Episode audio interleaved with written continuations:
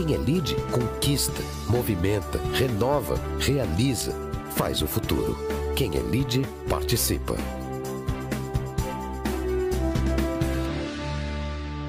Senhoras e senhores, boa tarde. Meu nome é Célia Pompeia e é com prazer que damos início ao Lead Mulher Talks do LEAD, o grupo de líderes empresariais. Hoje, com a participação da presidente da P&G do Brasil, Juliana Azevedo. E ela falará sobre um tema extremamente interessante, que é a relevância da inovação em momentos de crise, e principalmente nesse momento que nós estamos vivendo, esse momento que não acaba, esse momento da pandemia. Dando início ao Lead Mulher Talks, eu apresento Nadir Moreno, presidente da UPS, e a nossa presidente do Lead Mulher. E hoje, estreando aqui, a Bia Cruz, que é um membro de comitê de gestão do Lead Mulher também. Em nome do Lead e os demais participantes dessas lives, que nossa audiência já está aumentando. Eu agradeço muitíssimo a presença da presidente Juliana Azevedo, a presidente da Procter Gamble do Brasil, que com muito orgulho ela vai contar para a gente a sua trajetória, desde estagiária até a presidente Brasil dessa grande multinacional. Então, nós vamos ter muito a aprender com ela hoje, muito para ouvir sobre a sua experiência e que para a gente é um orgulho, um orgulho mesmo tê-la aqui, Juliana, porque eu tenho certeza que cada palavra sua vai acrescentar muito para nós. É realmente uma inspiração nas leituras e hoje você presencialmente aqui. É, esse evento, e Juliana, como a gente tem falado muito de ESG, e há muitos anos o LID sempre faz os nossos eventos, ele procura neutralizar as emissões de CO2 com a ECAPLAN. Então, a ECAPLAN já trabalha conosco, neutralizando todos os nossos eventos. E agora eu vou explicar para vocês rapidinho como funciona o evento. A nossa convidada ela fará uma apresentação de 15 minutos. E em seguida, nós passamos as perguntas e respostas. As perguntas podem ser enviadas aqui através do chat, e nós vamos, em seguida da sua apresentação, nós vamos chamando as pessoas para poder fazer as perguntas. Dando prosseguimento, então, a este evento, eu convido a minha querida presidente, a Nadir Moreno, para fazer a sua saudação. Nadir, é com você. Obrigada, Célia. Boa tarde a todos. Bom, primeiramente eu queria agradecer a presença, a audiência, a participação neste encontro tão especial. Estava aqui comentando com a Juliana antes da nossa entrada, de que estávamos esperando este encontro com ela desde janeiro. É uma agenda apertada, a Juliana é extremamente concorrida nos convites, obviamente, aí para poder compartilhar toda a sua trajetória. Então, estamos muito felizes hoje de ter dado certo a agenda de estar aqui conosco. É, eu gostaria de dizer para vocês, a Célia comentou, e até me arrepiou um pouco de escutar, de que a Juliana começou, iniciou a sua carreira como estagiária. Mas eu vou falar um pouco mais sobre o currículo dela, para que depois ela possa compartilhar um pouco mais conosco sobre a trajetória e sobre o trabalho que ela vem fazendo. A Juliana, ela é engenheira industrial e bacharel em direito. Olha que legal. Eu acabei de descobrir que eu tenho que fazer engenharia, Juliana, porque eu sou bacharel em direito. Aí eu pensei, opa, para seguir a carreira da Juliana, tem mais uma faculdade aqui no caminho. Ela iniciou a trajetória profissional como estagiária, como colocou pela Célia na P&G, e com mais de 20 anos de experiência regional e global em marketing, vendas, planejamento estratégico e gerenciamento, assumiu diversas posições de liderança e participou de grandes transações. Em 2018, ela se tornou a primeira mulher a ocupar o cargo de presidente da PIG no Brasil.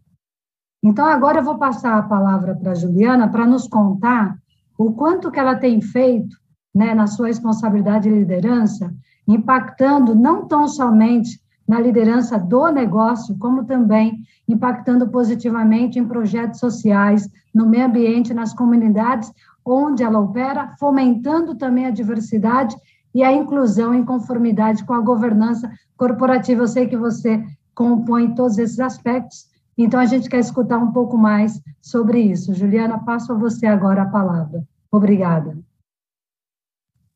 Bom, boa tarde a todos, em especial a Célia, a Nadir e a Bia. Me sinto muito acolhida e, e acho vocês tão generosas nas palavras. E, e para mim é uma honra muito grande estar aqui hoje. Que bom que deu certo. Uh, e eu acho essa troca muito enriquecedora. Eu espero poder compartilhar algumas ideias, algumas experiências que vocês encontrem úteis. E eu tenho certeza que eu também vou levar uh, vários aprendizados para seguir me desenvolvendo, para seguir aprendendo e crescendo. Uh, como já foi dito, eu hoje lidero a P&G aqui no Brasil. Cheguei a essa posição uh, em fevereiro de 2018, mas entrei na P&G há muitos anos atrás, em 1996, como estagiária. Confesso que entrei planejando ficar só dois anos, porque apesar de já ter feito engenharia, estar cursando direito, eu me dei conta que marketing e vendas eu não estava aprendendo na faculdade. Então, eu falei, vou trabalhar nessa empresa para conhecer um pouquinho mais dessas áreas. Mas quando eu entrei na empresa pelas mãos de uma grande amiga, o que daí já prova realmente o poder, a força da sororidade, do apoio de mulher ajudando mulher, menina apoiando menina, é, eu descobri uma empresa cujos princípios e os valores me encantaram. E um projeto de dois anos se tornou um projeto de vida até hoje, quiçá até quando. É, os princípios e valores da PIG, que quando eu entrei, aquela menina de 19, 20 anos estava meio, o que, que é princípios e valores, né? O que é cultura? E daí eu fui vivendo nessa empresa em que a inovação faz parte do DNA, em que o respeito às pessoas, que fala da comunidade LGBTQI+, desde a década de 70, que fala de equidade de gênero, que busca isso no seu dia a dia com muita naturalidade, não porque isso se tornou um tópico da mídia, tinha uma coerência muito grande com o que fazia a Juliana feliz. Então, quando me perguntam por que, que eu fiquei na P&G por tanto tempo, é, talvez pudesse estar em outro lugar ganhando mais, mas não tão feliz, não num local aonde eu pudesse estar crescendo, me desenvolvendo, fazendo a diferença, como a gente diz na P&G, sendo uma força de crescimento e uma força para o bem. E ao longo de todos esses anos, eu fiquei na mesma empresa, mas certamente não fazendo o mesmo trabalho. Eu comecei em marketing, na categoria de absorventes, passei por quase todas as marcas que nós vendemos hoje, que talvez vocês não conheçam, quem está nos assistindo, a P&G, mas eu espero que conheçam, senão não estou fazendo um bom trabalho. Pantene, Pampers, Gillette, Oral-B, Vick, Cebion e tantas outras marcas que fazem parte do nosso portfólio. Afinal, estamos presentes em nove de cada dez lares brasileiros. Então, eu tive chance de trabalhar em marketing muitas dessas marcas, aqui no Brasil, no Cone Sul, na América Latina, mas não só ficar em marketing, mas também trabalhar em vendas, que foi uma experiência maravilhosa, extremamente enriquecedora e algo que eu realmente queria fazer antes de assumir uma posição de liderança que a primeira de gerente geral aconteceu em 2013, quando eu alcei na região a liderança para as categorias de beleza, cabelos, sabonetes, desodorantes, liderando fábricas e um, todos os uh, países na América Latina. Foi uma experiência fantástica de negócio, mas ainda mais pessoal, porque eu tive que me mudar para o Panamá, pois os líderes deste tipo de negócio têm que estar presentes lá, mas não era um bom momento para minha família sair do Brasil. Portanto, meu marido e meu filho ficaram aqui. E eu ia e vinha todas as semanas. E para quem não sabe, o voo entre o Brasil e o Panamá, entre São Paulo e Panamá, é de seis horas e meia. É bem longo. E talvez o maior desafio não tenha sido o voo, mas tenha sido internamente na empresa exercer um papel de liderança, sendo mulher, jovem, mas de uma forma tão diferente do meu predecessor, e fora da empresa, exercer o papel de mãe, de filha, de esposa, também de uma forma não tradicional. Então, eu aprendi muito, foi muito enriquecedor e foi de grande sucesso, tanto no trabalho quanto pessoalmente.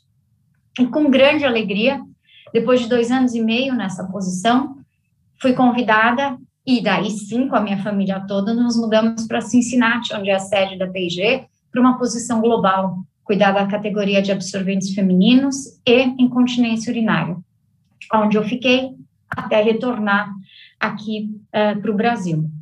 E quando eu chego aqui no Brasil, um sonho, né, liderar a minha, a, a minha empresa na minha terra natal, hum, o Brasil sendo um, um mercado grande, é o terceiro maior mercado em potencial para as categorias em que nós atuamos. Mas nós não somos ainda a terceira maior é, subsidiária para a P&G. Então, nós embarcamos no que eu chamo do Projeto Brasil.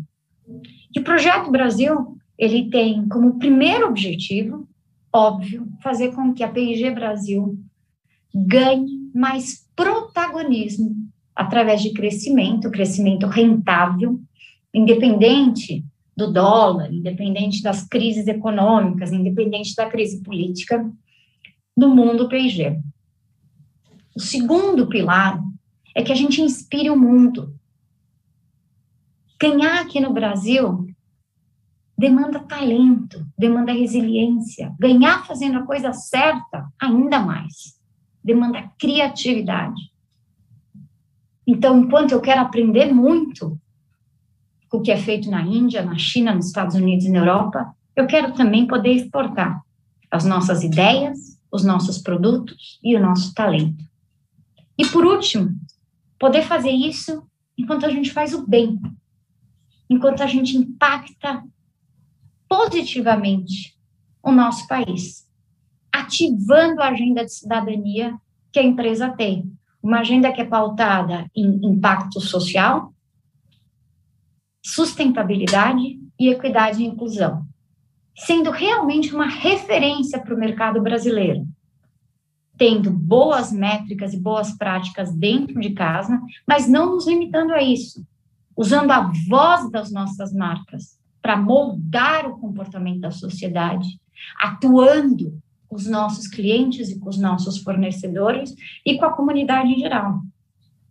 Então, durante a pandemia, que só acelerou esse movimento, nós não recuamos, pelo contrário, nós avançamos com todas essas métricas. Porque a gente sabe, a história mostra que maiorias minorizadas ou minorias políticas, em crises tão grandes como essa, tendem a sofrer mais. Quase 9 milhões de mulheres saíram no mercado de emprego só em 2020 aqui no nosso país. Jovens potências de periferia são os primeiros a perder emprego. E eu posso continuar com as estatísticas. Então, empresas privilegiadas como a minha, empresários, executivos, que sim têm um acesso mais diferenciado, como eu, têm que exercer um papel de quase resistência. E é isso que nós estamos fazendo. Em sustentabilidade, dobramos as nossas metas. Estamos fazendo reflorestamento aqui no Brasil.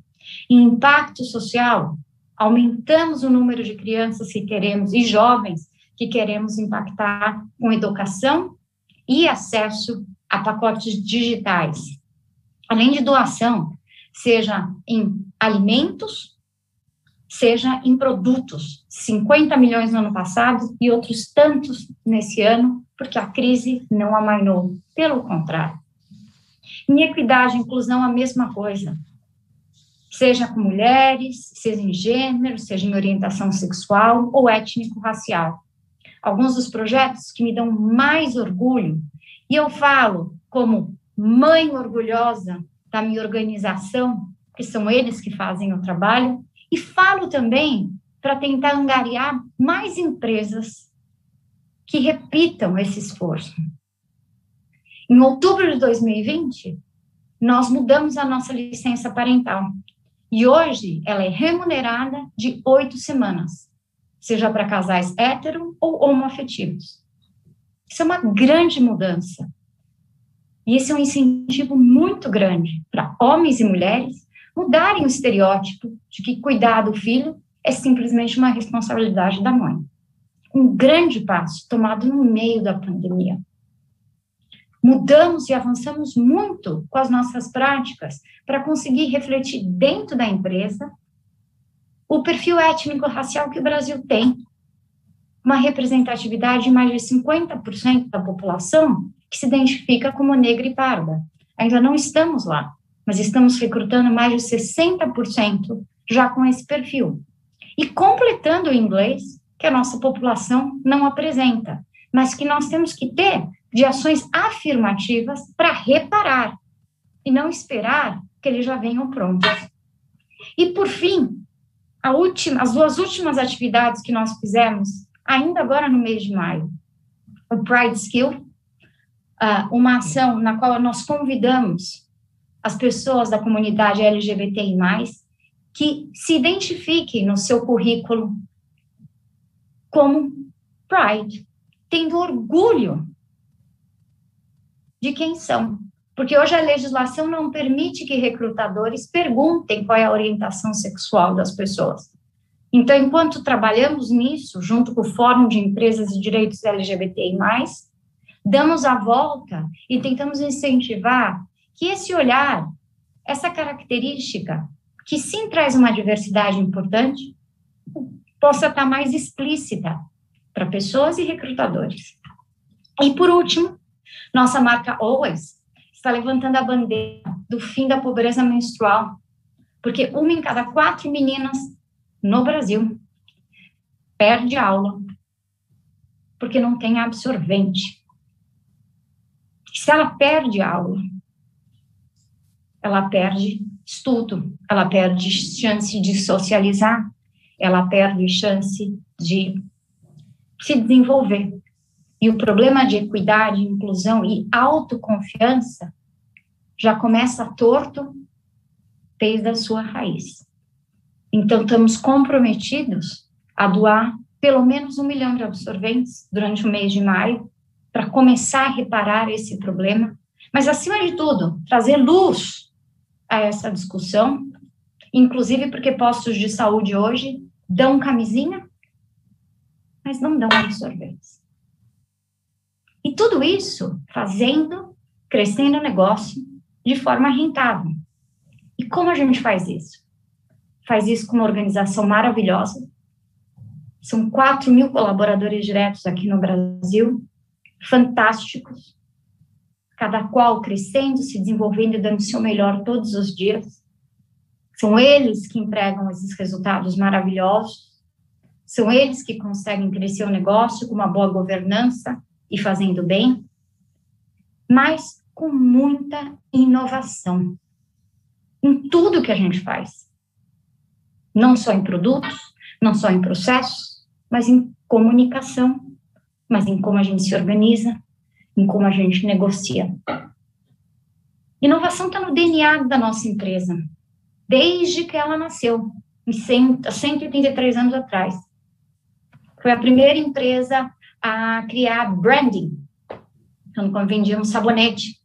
Foi a inventora do uh, comercial, o termo soap opera, sabe? Novela em inglês, vem dos primeiros comerciais de soap, sabonete, no meio das óperas de rádio.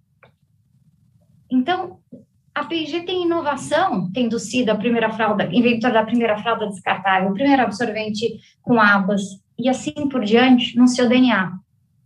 Mas nos últimos anos, e também catapultada pela pandemia, se vê forçada a inovar o jeito que inova. Porque os tempos de inovação estavam muito lerdos, porque o mercado demandava. Então, a gente se abre para poder aprender com esse universo das startups, com as próprias universidades, para inovar o jeito que a gente inovar. A gente diz, dentro da P&G hoje, que somos o melhor dos dois mundos, porque você tem um histórico, você tem a estrutura, os recursos de uma empresa que acredita em inovação, são 2 bilhões de dólares investidos todos os anos em P&D, mais de 7.500 pesquisadores e PhDs. É muita gente. É mais do que as grandes universidades do mundo. Mas nós estamos trazendo também a velocidade, a flexibilidade do mundo da startup. Hoje, uma em cada duas das nossas inovações são feitas com algum parceiro externo, o que nos traz uma velocidade enorme. E uma alegria muito grande é que a P&G Brasil hoje tem uma parcela integral nesse network. São 14 centros de inovação no mundo, apenas, em oito países. E um deles, em 2019, foi inaugurado aqui em São Paulo, no nosso campo de Louveira. A missão desse centro de inovação é democratizar o acesso às melhores tecnologias. Porque apesar de escovar muito o dente, por exemplo, o brasileiro escova duas a 2,5 vezes mais o dente do que a média nacional, a saúde bucal é péssima. Porque a gente não tem acesso a dentista, não troca escova e as pastas não são excelentes. Então, a gente quer dar acesso ao brasileiro a tecnologias que não estão disponíveis hoje, a um custo que caiba no bolso de todo mundo. Essa é a missão do Centro de Inovação, que com muito orgulho está conectado a esse grande network que eu descrevi. E é um grande capacitador para o Projeto Brasil, que vai fazer a gente crescer, ganhando um, pra, um protagonismo muito maior, vai fazer a gente inspirar o mundo e exportar muita gente. E, por último, vai permitir que a gente faça tudo isso e tenha os recursos para fazer o bem. Era isso que eu queria compartilhar com vocês. Uau!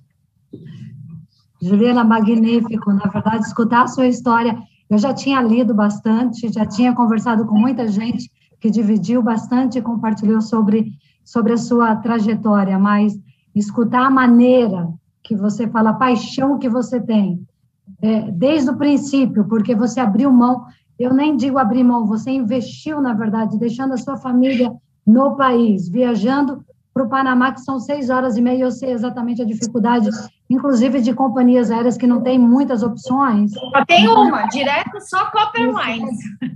Só, somente. Então, é, é muito complicador e você ter investido tudo isso, feito tudo isso, com uma missão própria, né? um planejamento seu. Eu gostei muito quando você comentou, inclusive, de que você poderia estar fazendo outra coisa e ganhando mais porém não necessariamente você estaria feliz fazendo o que você gosta e estando no lugar onde você gostaria de estar. Em inglês a gente fala the great place to be, né? Então é, é, é muito é muito emocionante escutar essa paixão no qual você conta a sua história.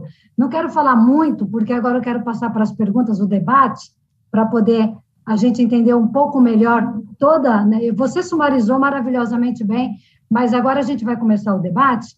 E eu vou passar a primeira pergunta para a Bia Cruz, que é membro do Comitê do Lide Mulher, para fazer a consideração e já fazer a primeira pergunta para você, tá bom? Bia? Juliana, muito obrigada aí pelas suas palavras, foi espetacular, muito obrigada por você dividir aí seu tempo aqui conosco no Lide Mulher. É, minha primeira pergunta vai ser falando um pouco de carreira, né? Como você mesmo comentou, Nadir também, você foi a primeira mulher presidente da PIG no Brasil, né? Então, falando um pouco de carreira, né, de estagiária a presidente da empresa, qual foi assim o momento mais desafiador dentro dessa sua etapa aí dentro da PIG? Ser uma mulher CEO num ambiente tão masculino, isso é impeditivo? Olha, eu sempre falo que, que a, é, primeiro fui muito privilegiada, sabe, Bia? Começando em casa, né? Eu sou filha única de pais que sempre me deram um apoio e me diziam que eu posso ser, podia ser o que eu quisesse. E eu começo com a referência de casa, porque antes de ser executiva, de ser advogada, né, colega Nadir, é, nós também somos mães, tias, filhas, e essa autoconfiança, ela começa em casa. Então, eu fui muito privilegiada de realmente ter pais que me apoiaram e que criaram isso em mim. Dedique-se, entretanto. Esteja preparado para se dedicar e trabalhar duro, a fazer escolhas. E são ensinamentos que eu carreguei desde cedo. Depois a gratidão por essa minha amiga, porque também ter caído na PG, eu digo ter caído, né? Também foi um, um, um, uma sorte, uma benção muito grande. Porque o ambiente da PG, por exemplo, no Brasil nós já somos 40% mulheres, 50% em cargos de gerência para cima. Mesmo no mundo, 40% das líderes já são mulheres. Então, internamente, Bia, não é um ambiente masculino. E é um ambiente no qual se fala de equidade há muito tempo. No século XIX, nós já tínhamos mulheres liderando fábricas. Nós já estávamos reescrevendo, no início aí do século XX, políticas internas, porque o vocabulário já internamente, isso não estava sendo discutido externamente, mas o vocabulário não estava nos parecendo um vocabulário que refletia os princípios e valores de equidade da empresa. Então, internamente, eu sempre me senti muito apoiada, até para quando eu assumi a posição do Panamá, ter líderes que me dissessem: não, nós vamos apoiá-la nessa abordagem uh, diferente. Agora, eu reconheço que essa é uma realidade que ainda é de minoria, não só no nosso país. E quando eu assumi essa posição do Panamá, foi acho que o primeiro momento em que eu tive essa evidência muito clara pelas críticas veladas e não, não só de colegas, mas principalmente de amigos. Uhum. Então, eu, eu entendo que você ter a sua convicção e ter um círculo de apoio próximo é muito importante. Porque para seguir nos seus objetivos, esse foi um desafio que eu enfrentei. Mas cada uma de nós vai enfrentar outros. E óbvio que o sistema precisa nos apoiar, nós precisamos nos apoiar umas às outras, mas tudo começa da nossa força interior. Pelo menos é o que eu acredito. E hoje, onde, mesmo na minha oposição, eu observo os maiores desafios, continua não sendo dentro da PG, mas no ambiente externo. E hoje eu carrego uma responsabilidade muito grande de que aonde nós estejamos inseridos, seja numa relação com o cliente, seja numa relação com o fornecedor, isso não pode existir um comportamento que não seja condizente com os nossos princípios e valores. Então, essa é a nossa principal meta e é uma que eu tento pela qual viver e é onde hoje eu encontro os principais desafios, não dentro, mas fora da PG, ao redor. Perfeito, muito obrigada. Nadira, agora é, é com você. Obrigada, Bia. É, Juliana, você comentou sobre inovação, né? Inclusive, dentro do seu speech, você disse que a P&G investe 2 bilhões de dólares ano em tecnologia para poder fomentar a inovação, né? E ela pode ser percebida como fundamental, mais fundamental ainda em épocas na pandemia, mas você sabe que muitas empresas já trabalham com esse conceito. Você acredita que isto definiu o sucesso ou o fracasso de muitas empresas? Como você vê esse tema? Sabe, Nadir, eu acho que as empresas que têm inovação na cultura, mais do que medido por quantos produtos elas lançam, ah, eu tenho certeza absoluta que estão navegando de uma forma melhor esse momento de grande volatilidade que nós todos estamos vivendo, seja como empresários, mas como pessoas mesmo. Porque a inovação, ela nos permite olhar problemas e ver o lado da oportunidade. Ela nos permite estar muito mais propensos a testar errar e aprender, e não sucumbir. A ter flexibilidade e abertura. Todas competências fundamentais nesse momento em que o mundo está mudando tanto, a tanto, a tanta velocidade. Nós falávamos, né, antes de entrar, de qual é o plano de reabertura do escritório de cada uma de nós. Cada uma descreveu o é. seu plano e disse: Este é o plano de hoje. Amanhã pode ser outro. E essa cultura de inovação fez com que a gente se colocasse ainda mais próximo do consumidor no, nesse período de pandemia e dos nossos clientes. Em muitos casos, redefinindo o papel das nossas marcas. Porque elas ganharam um protagonismo diferente, não só porque a limpeza se tornou mais importante, porque de fato se tornou, não porque Uh, enfim, infelizmente os salões de beleza estavam fechados, então os produtos que nós vendemos para cuidar do cabelo também tiveram que ganhar um ritual distinto, mas porque as marcas ganharam um papel importante no dia a dia desse consumidor. Então, se eu pego o Pampers, que é uma marca nossa uh, de cuidado com o bebê, além, obviamente, de ser o melhor produto para cuidar do xixi, do cocô, ela passou a prestar um serviço, porque aquelas mães que faziam chá de bebê presencial, e chá de bebê garante 25% das fraldas do primeiro ano do bebê. Uhum. É muita fralda. É muita fralda. Faz muita diferença no orçamento da mãe. Só que de um dia para o outro, essa mãe não pôde mais fazer o chá de bebê, porque não podia ter encontros. Então, nós viabilizamos chás de bebê virtuais.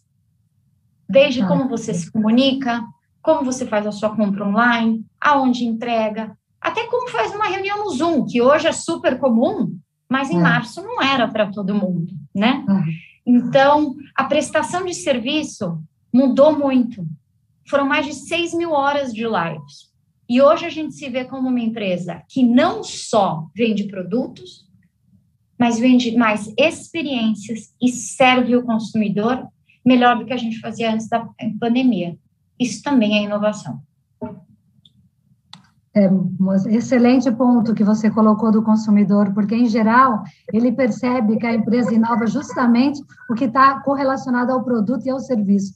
E você colocou bem as marcas, inclusive. E só para constar, Juliana, eu acabei de perceber que eu tenho todas as marcas que você comentou, viu? Então, nós estamos aqui com a P&G 100%, aqui na minha casa. Eu bem ouvi que o seu cabelo é lindo, seu sorriso é maravilhoso, o da Célia também, o da Bia também, só podiam ser produtos PG, não tinha como. Não, mas eu ia fazer uma brincadeira, logo que a gente começou, eu, olha, eu conhecia vários, Juliana, mas eu não sabia de um que eu sou fã do produto, e eu vou te falar uma coisa, outro dia foi uma brincadeira lá em casa que a gente foi pegar a bula para ler, do Vic. O Vic me acompanha, acho que desde que eu nasci eu tinha o Vic do lado da minha cama. E porque a gente, a gente se curava com o Vic, né? E eu passo isso hoje para meus netinhos, é o Vic, né? Enfim, e a gente foi ler a bula do Vic. Eu gostaria que vocês lessem, o, o Nadir e Bia. Vocês não imaginam que o Vic serve. Ele serve para tudo mais alguma coisa. É impressionante, mas é impressionante. Ó, e eu falo, a gente vai lá fazendo Boa Vista, a gente leva um vídeo, serve para mordidinha de mosquito, serve para tudo.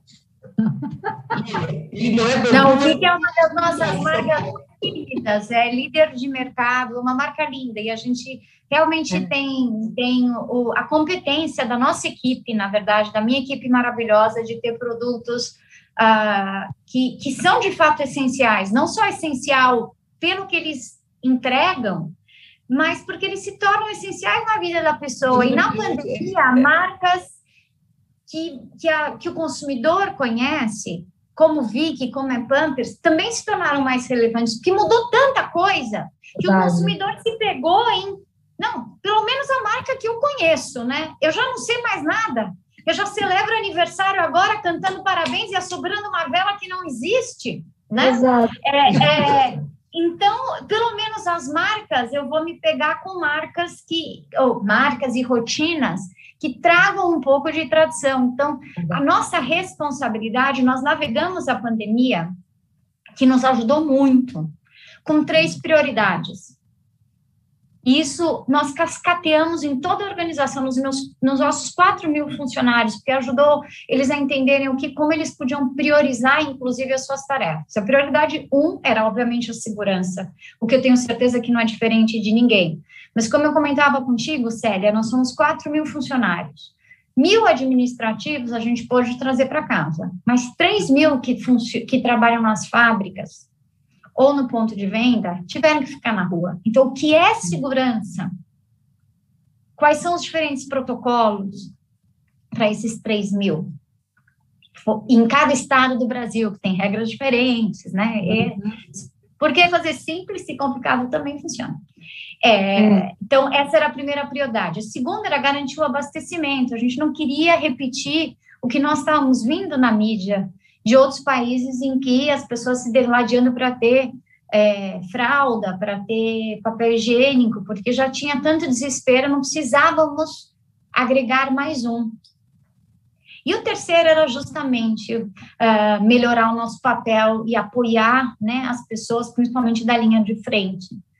E essas três prioridades que a gente ainda tem como as principais no dia de hoje, a gente cascateia em todo mundo da organização e nos ajudou muito uh, a nortear, a tomar decisões no momento em que tem tanta coisa mudando, né, de um lado para o outro. Verdade. Não, mas e, eu estava continuando né, o que eu estava dizendo, e era na realidade, quando você começou a citar, e eu pensei o seguinte: a Nadir falou, olha, eu tenho vários produtos na minha casa, mas eu acho que se a gente pensar na nossa audiência, acho que todos vão ter pelo menos um produto da P&G em casa, né? Porque as marcas são tão conhecidas, né? Seja Pantene, poxa, duvido que não tem Pantene em casa, né? Quando ela falou Vic, foi impressionante. E aí vão todas, né? Eu acho que a Oral B é de vocês também, quando você falou dessa parte, principalmente dos dentes, né? O cuidado dos dentes. Mas a minha pergunta, primeiro, eu queria fazer um comentário que eu não vou deixar para o fim, eu não vou aguentar. Porque, Juliana, o que você me impressionou aqui, e de verdade, você não é uma presidente, você é uma líder. E você é a líder do século XXI, porque você tem resultado na tua empresa, mas você tem um resultado com a característica humana, que é o verdadeiro líder de hoje. É aquele Obrigada. E, e, você construiu isso, pelo que você contou. Porque você falando, quando você começou na, na, na PG, e você olhava já, e você sentia, se sentia bem, olhando tudo aquilo, a diversidade, a equidade que já existia, você foi criando tudo isso dentro de você. Então, na realidade, você se transformou numa grande líder. E isso, eu acho que é reconhecido pelos teus 4 mil funcionários hoje. A empresa que hum, você se sente bem em trabalhar é quando você tem um líder dessa tua forma. É um líder que acaba, é, porque a minha pergunta ia ser sobre ESG, mas você, quando fez a tua palestra, você descreveu tudo. Quer dizer, você descreveu todas as ações que você, que a tua empresa faz e você na liderança faz. E é tudo isso que agrega valor à tua empresa, agrega valor à tua marca. Isso é uma liderança. Então, Juliana, eu só posso te dizer que foi um orgulho para nós aqui ter você hoje. Você não é uma líder que busca cifrão. O cifrão vem pela consequência do teu trabalho. Isso aqui, olha, você fez uma demonstração, foi uma verdadeira aula, e eu faço questão de ouvir de novo todas aquelas tarefas que você foi falando uma a uma, do que você demonstrou que é feito na tua empresa, desde as ações sociais até as ações de coletividade e tudo que você faz dentro da P&G no Brasil. Eu queria perguntar uma coisa prática. Você falou do laboratório de Louveira, né, desse laboratório de inovação. Alguma coisa que você acha que foi criada ali, que você tem um orgulho muito grande já, porque ele, ele tem pouco espaço, né, ele não tem muito tempo. Mas tem alguma coisa que você já, ou alguma coisa que está a caminho? Ah, tem. Bom, primeiro já são 150 cientistas, eh, Nossa. de 10 nacionalidades. E agora faz um ano que eu não vou lá, porque nós, parte dos protocolos foi, mesmo quando nós retornamos, que cada um só puderia ir numa unidade. E eu fiquei associada à unidade de São Paulo. Então, eu não pude ir lá, porque uhum. eu adoro ir lá. Na época que podia, eu ia trabalhar do laboratório uma vez por mês, no mínimo, porque eu, eu acho que o ambiente. 150 cientistas. Você poder ver um jovem brasileiro que quer trabalhar com inovação e ciência me arrepia. Podendo trabalhar no nosso país com isso, isso me dá orgulho. E isso já é uma coisa que saiu de lá ver aquele jovem dali da Unicamp, porque a gente escolheu Louveira também, porque ela é um polo em que você tem muito talento, com muitos fornecedores maravilhosos aos quais a gente se conecta. Então, essa é um, algo que saiu dali. Uh, o primeiro projeto de produto que saiu lá foi um absorvente novo. Então, o absorvente uh, Always, uh, que uh, saiu de lá, ele começou a ser desenvolvido ainda quando o prédio não estava nem inaugurado, e daí foi o primeiro produto que saiu de lá. Eu estava trabalhando ainda na minha posição anterior com eles aqui, então tenho um orgulho muito grande. E, e, e ele é o primeiro produto que saiu de lá. Teve várias outras inovações da linha Downy. Fica aqui o convite para vocês, quando a gente sair dessa pandemia infinita, é, o centro de inovação ele é desenhado, Célia e Nadir e Bia, para receber pessoas de fora. Porque ah, nós acreditamos na conectividade. Então, até as bancadas, elas são feitas com espaço, para que haja troca. Uhum. Ele é feito... É, o início do centro de, de inovação, ele é uma casa do consumidor porque tudo começa com o consumidor, mas é uma casa que a gente pode ver o consumidor interagindo, só que tem uma sala, tem um fogão, tem uma área de serviço, tem um quarto, um banheiro, que a gente vê o consumidor interagindo. Tem alguns estímulos, estímulo de cheiro, eu consigo ver as pupilas, consigo ver tudo. Deste centro, a gente tem uma segunda parte, que é onde a gente faz protótipos de produto, com maquinários super desenvolvidos mas alguns muito simples, uns parecem umas prensas de onde saíram esses primeiros absorventes. Uhum. E a gente fica interagindo entre esse lugar, essa oficina, vamos chamar assim, de onde saem os protótipos de embalagem, de produtos com o consumidor, até ter. Então, por exemplo, para os uh, amaciantes, o Downy é como se fosse uma batedeira, simplificando. Mas até sair, vamos chamar assim, o Downy perfeito a gente fica interagindo entre o consumidor e essa oficina. Uhum. E é só depois que daí a gente já leva para a fábrica. Mas é muito bacana. Obviamente tem várias oficininhas, né? Tem a oficininha do Downy, tem a oficininha do shampoo, tem a oficininha da pasta de dente. Uh, mas é muito enriquecedor. Mas ah, me dá muito orgulho. Né, Nadir? Convite aceito. Quando tudo voltou ao é, normal... É lindo, lindo o prédio. Quando a gente Vamos voltar marcar. a abrir, está feito o convite, mas o dá orgulho é isso. Uma matéria bem bacana, acho que é a revista LID. Aí a gente faz uma matéria sobre a, a inovação e aí sobre você também, falando desse centro, falando desses cientistas e falando como a inovação está muito junto da PG Brasil e não só a inovação, né? Tudo que você contou para a gente até aqui. Presidente. Não, ele é super sustentável, o Centro de Inovação. É um lugar lindo, realmente vale a pena. Então, o convite está ah. feito para vocês irem lá. É, Juliana, na verdade, é, quando nós pensamos no seu nome, lá, já, lá, lá atrás, já, nós estávamos namorando já esse convite faz tempo, viu? A ideia era mesmo em loco, um experience in loco, na PIG, justamente para conhecer, porque a gente já tinha escutado, né, Célia, várias Nossa. coisas sobre isso mas vamos marcar sim. É, eu tenho uma pergunta agora, na verdade é, é uma experiência que é bom até dividir com você. A Giovana Quadros, que também é do LID Mulher, do Comitê de Gestão, e ela é também a criadora do grupo Mulheres Inspiradoras, ela disse que ela comentou, e eu lembro que você comentou que antes de você atuar no Brasil, você trabalhou na marca Always e pôde participar da campanha global Like a Girl sobre empoderamento feminino, que impactou ela muito e ela utiliza isso em todas as palestras que ela faz. Ela é palestrante também. A pergunta dela é: você acredita que através das marcas conseguimos tratar os temas tão importantes como este e mudar comportamentos em nossa sociedade, como a, como a do Brasil, na verdade? Olha, obrigada pela pergunta. Eu não acredito, eu tenho certeza. É, eu tive a, a, a o prazer aí de, de, de, trabalhar duas vezes com, com o Always, quando eu entrei, e depois nessa posição global. E nós temos os números, né? Quando a gente começou a campanha de Like a Girl, sete de cada dez pessoas consideravam o termo Like a Girl como pejorativo.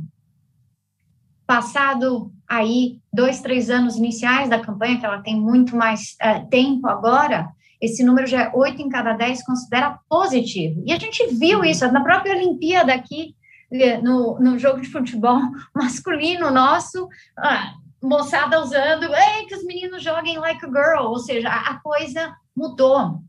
Nós trabalhamos, enquanto eu estava nos Estados Unidos, por exemplo, um bilhão de emojis são compartilhados todos os dias. E não existiam emojis que refletissem meninas que não fossem penteando o cabelo, fazendo a unha. Isso é tudo bacana. Eu pentei o cabelo, faço a unha, mas e a representatividade?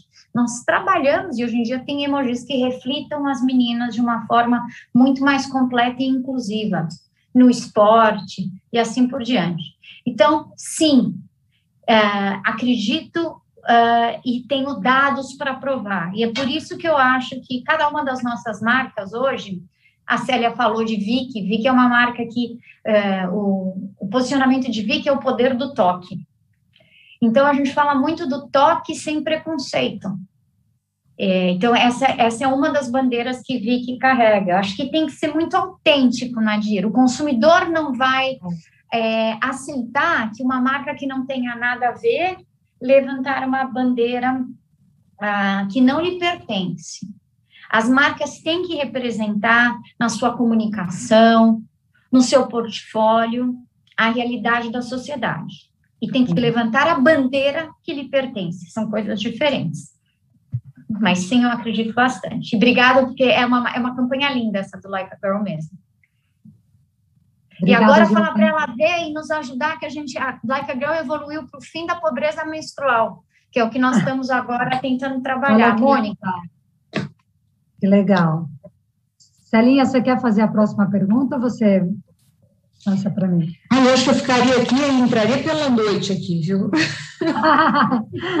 eu, tenho, eu tenho mais também, se você quiser, mas eu deixo para você.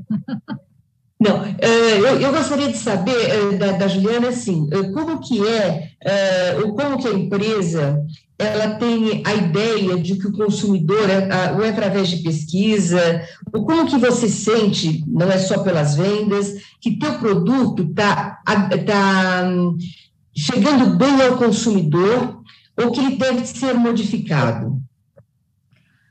Bom, a gente está constantemente falando com o consumidor e esse, diálogo, essa troca, Célia, ela se intensificou e ficou mais online ainda durante a pandemia. Eu acho que se antes a gente fazia uma coisa mais ad hoc, ah, tem este produto, vamos fazer uma pesquisa, vamos ver como estamos, além de vendas, participação de mercado, que são indicadores importantes. Durante a pandemia, isolamento e mudanças tão frequentes, a gente estabeleceu painéis de, de conversa com o consumidor, como esses daqui, que são um dos adventos do digital. E eu acho que é uma mudança que veio para ficar. Então, uhum. se antes a gente falava em momentos assim estáticos com o consumidor sobre o produto, agora o diálogo ali é constante. A troca Sim. é constante a cocriação com o consumidor nesse centro de inovação que eu falei para vocês tem uma presença muito maior, seja física, mas principalmente virtual desse consumidor. E é assim que a gente vai evoluindo. E não só do consumidor, mas também dos fornecedores. Porque para a gente cumprir a nossa missão de democratizar a superioridade, nós não vamos fazer sozinhos. A gente precisa saber o que é essencial para o consumidor, que a gente precisa da ajuda do talento brasileiro, de quais são as matérias-primas que a gente tem que substituir, qual é o maquinário que funciona aqui, uhum. como de forma criativa a gente vai tirar custo que não seja relevante para manter a performance, mas conseguir caber no bolsinho. Exato. E mais uma perguntinha aqui, complementando essa, presidente, que é justamente o seguinte: uh, juntando isso que você disse e que você ficou muito mais próxima do consumidor quando você falou do chá de bebê, o chá de fraldas virtual. Lógico, nunca, aquilo que parecia tão distante, que nunca mais ia se fazer por causa da pandemia, você trouxe o teu consumidor para perto e acabou montando aquilo de uma forma que deu certo pode até continuar por uma série de motivos. A pergunta é: isso será porque veio de uma liderança feminina, da intuição feminina? Você acha que isso se deve uh, porque a mulher olha de uma outra forma? Como pode, olha de uma outra forma, como ela pode chegar, principalmente num produto que a mulher que vai usar para o teu filho? Você acha que isso pode vir, essa criatividade, ou essa sensibilidade, pode ser por causa de uma mulher que está criando tudo isso?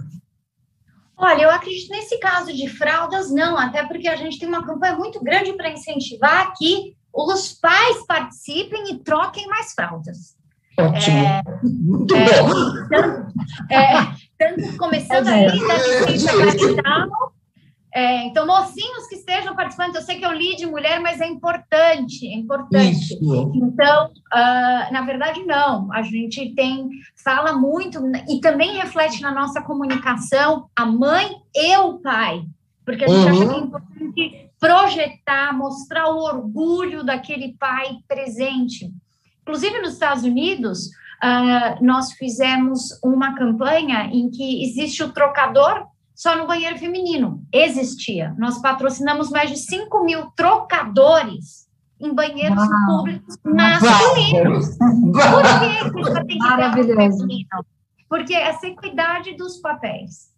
Então, Vamos. na campanha de Pampers, eu acredito que não, porque realmente eu tenho, uh, posso descrever, eu falei aqui de Pampers, porque eu acho que é, é, muito icônico, foi a primeira, mas tem várias coisas que nós fizemos com Gillette também, e são homens e mulheres lá. O que eu acredito que a liderança feminina traga nesse momento de diversidade, de volatilidade, é, eu acho que a mulher, talvez pelos múltiplos papéis, isso é um fato, que nós temos muito mais papéis. É, a nossa última pesquisa mostra que oito, sete em cada dez mulheres trabalham oito horas a mais por semana do que os homens. Ou seja, a gente tem uma semana com um dia a mais de trabalho. É, então, uh, nós estamos acostumados a, a lidar com mais prioridades ao mesmo tempo, a um ambiente mais ambíguo. E eu acho que há também pivotar a situação com mais frequência e naturalidade.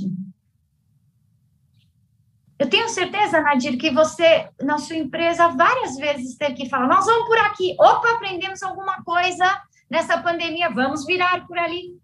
E você fez isso com muita naturalidade. E eu uhum. acho que para mulheres, de um modo geral, essa é uma competência mais uh, tranquila, de liderar na ambiguidade, de ser flexível sem perder a autoridade de tranquilamente falar, hoje nós aprendemos isso e nós vamos nos ajustar. Enquanto que eu acho que muitos homens ainda entendem que a sua autoridade vem do absolutismo, daquele chefe que sabe tudo, que não é o líder de hoje. E nesse momento de crise, em que as respostas absolutas, a única certeza é que elas estariam erradas em algum momento, porque apareceu um dado novo, a gente ia aprender algo novo sobre a doença, eventualmente nós íamos entender que uma matéria-prima não ia chegar, algo ia acontecer e a gente ia precisar alterar o curso. E se você tivesse muito amarrado com aquele caminho, como você ia alterar o curso e garantir que a sua organização ia te seguir? Então, eu acho que essa fortaleza da mulher, essa sensibilidade que permitiu que ela liderasse, ajustando o caminho, sem perder a autoridade, sim tem nos ajudado muito nesse momento. E eu acho que traz a responsabilidade que o mundo precisa que as mulheres ocupem agora mais do que nunca, sem dúvida, o papel delas, porque precisamos de uma liderança que lidera com aqui e com aqui, e que esteja disposta a liderar em conjunto, em liderar aprendendo, porque nós vamos seguir uh, com altos e baixos, é. e precisamos estar nos ajustando. Juliana, foi fantástico, né? O nosso encontro. Infelizmente, a hora passou voando e eu ficaria aqui nessa linha Eu, uhum. eu e a Celia recentemente estudamos, não sei se a Celia já terminou, mas para conselheira de administração, quatro horas por noite, eu acho que você deveria fazer quatro horas para poder contar tudo que a gente queria ouvir de você. É muito generosas, obrigada. É verdade. Foi fantástica escutar a sua história, e, na verdade, não é somente uma história, é um legado, né? É como a Celinha colocou, é uma líder, é, não, não, não é a presidente de empresa, é uma líder, uma pessoa que lidera com toda essa sensibilidade. Eu queria fechar as minhas considerações nesse encontro, depois eu vou passar para a Bia e depois a Célia para o fechamento, que ficou um grande aprendizado. Como você bem colocou, quando a gente participa dos eventos, a gente compartilha a experiência e ganha experiência e aprende. Né? Eu aprendi muito com você hoje. Eu, eu aprendi com você de que os, os fatores que fizeram você, inclusive, seguir em frente numa trajetória numa empresa tantos anos como a P&G, a gente tem uma história muito parecida, né? É, de, de profissional falando e de valores, né? Eu penso a gente pensa bem parecido também. É quando você tinha o primeiro projeto, na verdade, depois que decidiu que a, que a P&G seria sua casa, sua casa profissional, a gente sabe que é uma extensão da nossa vida, da nossa casa, você tinha três grandes projetos. Primeiro, que era crescer o negócio no Brasil, posicionar o Brasil no lugar onde ele deve estar, né? Porque como subsidiária aqui ainda não tinha, e é o que você vem fazendo desde então. O segundo que eu adorei muito, você falou de inspirar o mundo ganhando no Brasil, porque para você ter sucesso no Brasil demanda resiliência e criatividade. Gostei muito que você tem colocado esses pontos, porque é, um, um presidente da, da Volkswagen uma vez disse, da Latinoamérica, ele era responsável pela, Latina, pela Latinoamérica, ele disse que quem ganhar dinheiro no Brasil pode fazer negócio, ganhar dinheiro em qualquer lugar do mundo. Então, significa... Concordo plenamente. Você colocou isso também e impactar positivamente a cidadania, né? Que você também tem essa, essa, esse projeto, com todos os projetos que você colocou impactando socialmente a sustentabilidade e a equidade de gênero, a, a, com inclusão e diversidade. Ou seja, você é um pacote completo, né, Célia? Isso aqui, na verdade, foi um pacote completo para a gente discutir qualquer assunto, aí em qualquer esfera, Juliana, você poderia estar à frente contando e provando e trazendo exemplos, né? Como ela bem colocou com, com o laboratório, chamemos de laboratório as oficinas de Louveira, que ela comentou, né, Celinha? Então, uhum. te agradeço de coração por ter compartilhado, estado conosco nessa tarde e dando aí para a audiência essa aula, essa sensibilidade de liderança e como é estar à frente de uma empresa tão gigante, com produtos de, de necessidade, de insumos básicos que todos nós aí prestigiamos, né, e nos privilegiamos de termos uma marca tão competente como a sua mulher à frente como você. Muito obrigada. Agora eu passo a Bia para as considerações finais. Grande beijo. Obrigada, Juliana, mais uma vez, muito obrigada. Foi uma honra ter você aqui com a gente, conosco, aqui no, Lide Mulher. E para te dizer que, assim, adorei tua história, você compartilhou aí momentos incríveis. E o convite está aceito, conta com a gente aqui do, do Lide Mulher, a gente vai te fazer aí uma visita no laboratório. E mais uma vez, muito obrigada. Célia, acho que agora é com você. Não, Juliana, acho que as minhas parceiras aqui já falaram tudo que tinha que falar de você mas para nós foi aquilo que você diz dos teus produtos, nós vamos falar de hoje. Você foi uma grande experiência para a gente. Hoje, a nossa audiência, a nossa live aqui hoje, ela não foi uma live comum, ela foi uma experiência. E eu te garanto que quando eu pegar o meu potinho de Vick agora, o meu shampoo Pantene, eu vou saber que atrás dele tem uma grande mulher, é uma, não é uma grande líder, né, na realidade. E você exemplifica mesmo a líder do século XXI, e eu vou isso repetir várias vezes daqui para frente, Juliana.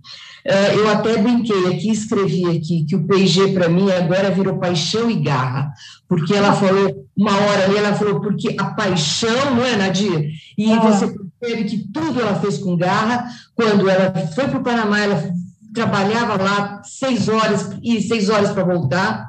Com certeza, o coração aqui, mas a cabeça, a mente criando, ela fazia lá. E com isso ela foi reconhecida, viajou e depois ela foi para os Estados Unidos, depois voltou aqui para a terra natal e pôde criar e dar orgulho para nós, brasileiros, e para nós, mulheres, de ter uma líder como você, Juliana, na direção de uma empresa como a Procter Gamble. Parabéns e muito obrigada, obrigada mesmo por estar aqui conosco. Obrigada a vocês pelo convite, Obrigada. pela generosidade, foi maravilhoso. Um beijo enorme, esperando o dia, né, que a gente possa se reencontrar, carregando um encontro como esse, pelo menos com um cafezinho, né? Muito obrigada, uma boa noite a todas. Fiquem bem, fiquem saudáveis. E usem os produtos P&G. Tchau. Obrigada, obrigada. tchau. tchau. tchau.